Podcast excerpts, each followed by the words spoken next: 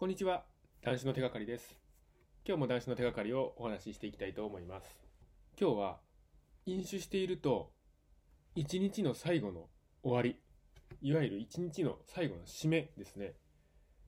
これに飲酒がなければ一日を終えることができないと。こういった気持ちっていうのは本当に人生を束縛してしまいますという話です。飲酒時代は一日の疲れ一日頑張った一日遊んできた言ったら最後冷えたビールで締めだと言った方が多いと思います。実際自分もそうでした。何か一日あったら何もないにしても一日がの最後お風呂に入って一日の終わりには冷えたビールを飲む。または好きなお酒を飲むと。お酒を飲んで酩酊しなければ一日を終えることができなかったんです。仮に物理的に飲めないという状況になって飲めなかったとしたらなんか気持ちが悪いんです。心が嫌なんですね。飲めなかった。すごく嫌な気持ちになるんです。それは長年の飲酒習慣。飲酒習慣にどっぷりと使っているからなんです。飲酒習慣にずっとどっぷり使っているとなかなかこの一日の最後の飲酒っていうのをやめることができません。一日の最後は絶対に飲酒なんだと。こんな間違った考えが自分を支配しています。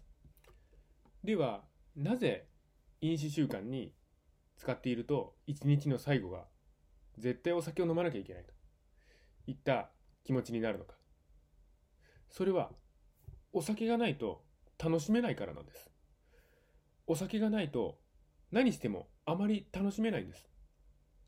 仮に友達と一日は一日中遊んだとしても、仮に恋人と一日中遊んだとしても、なんかあんまり面白くないんです。お酒がないとなんか楽しめないんです。決定的に何かが足りないんです。遊んでいる最中も考えています。今日の最後の飲酒はどうしようかなと。お酒がなければ楽しもうともできません。本当に本当にもったいないですね。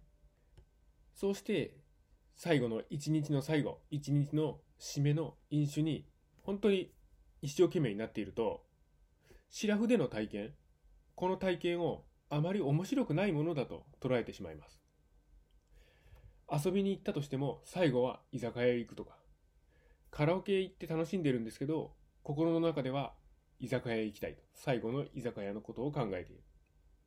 ショッピングをしていたとしても、最後には居酒屋で飲むことを考えているとか、アウトドアして楽しんでるんですけども、最後は居酒屋へ行って飲むことを考えているといったところです。つまり、何をしてようとも、最後の飲酒、これしか考えていないということなんです。ですけども、最後の飲酒のことしか考えていないということは、結局は自分の人生なんですけども、自分の人生を生きていないですよね。お酒を飲むための人生になっています。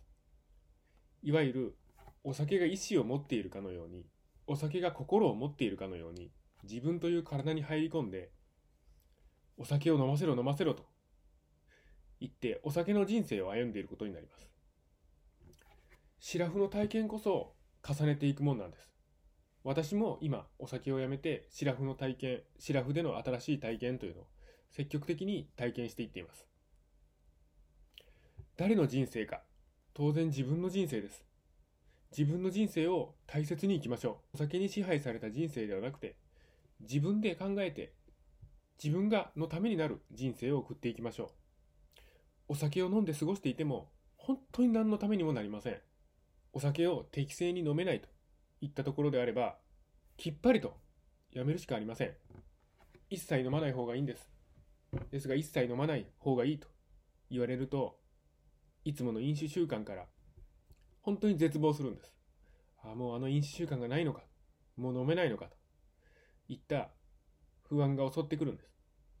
ですけども、その不安というのはアルコール依存のせいなんです。アルコール依存症の症状なんです。本当の自分はお酒をやめたいと思っているんです。お酒をやめたらつまらないだろうなと、つまらないものになってしまうといった不安は幻想なんです。実際にお酒をやめて断酒した先は何も何もつまらないことはありません。人生を楽しめないといったことはありません。楽しいことしかない、いいことしかない、前を向いていくことしかないんです。お酒をやめた後は大切な自分の人生を歩んでいけるんです。人生バラ色ですよ。今日から断酒やってみてはいかがでしょうか。断酒を応援しています。なんとか継続させてお酒の依存を断ち切っていきましょう。今日もご清聴くださいまして本当にありがとうございました。